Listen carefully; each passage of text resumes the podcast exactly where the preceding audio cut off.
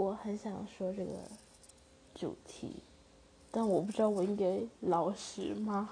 因为我觉得这样好像欧巴桑。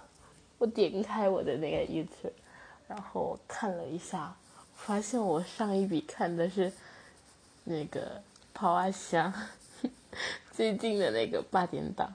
然后我上班的时候一定都会看，大夜班我一定会看。然后我同事告诉我说：“哎，你真的是那个《趴虾》的忠实观众。”我听到的时候，我真的觉得我不知道我该哭还是该笑。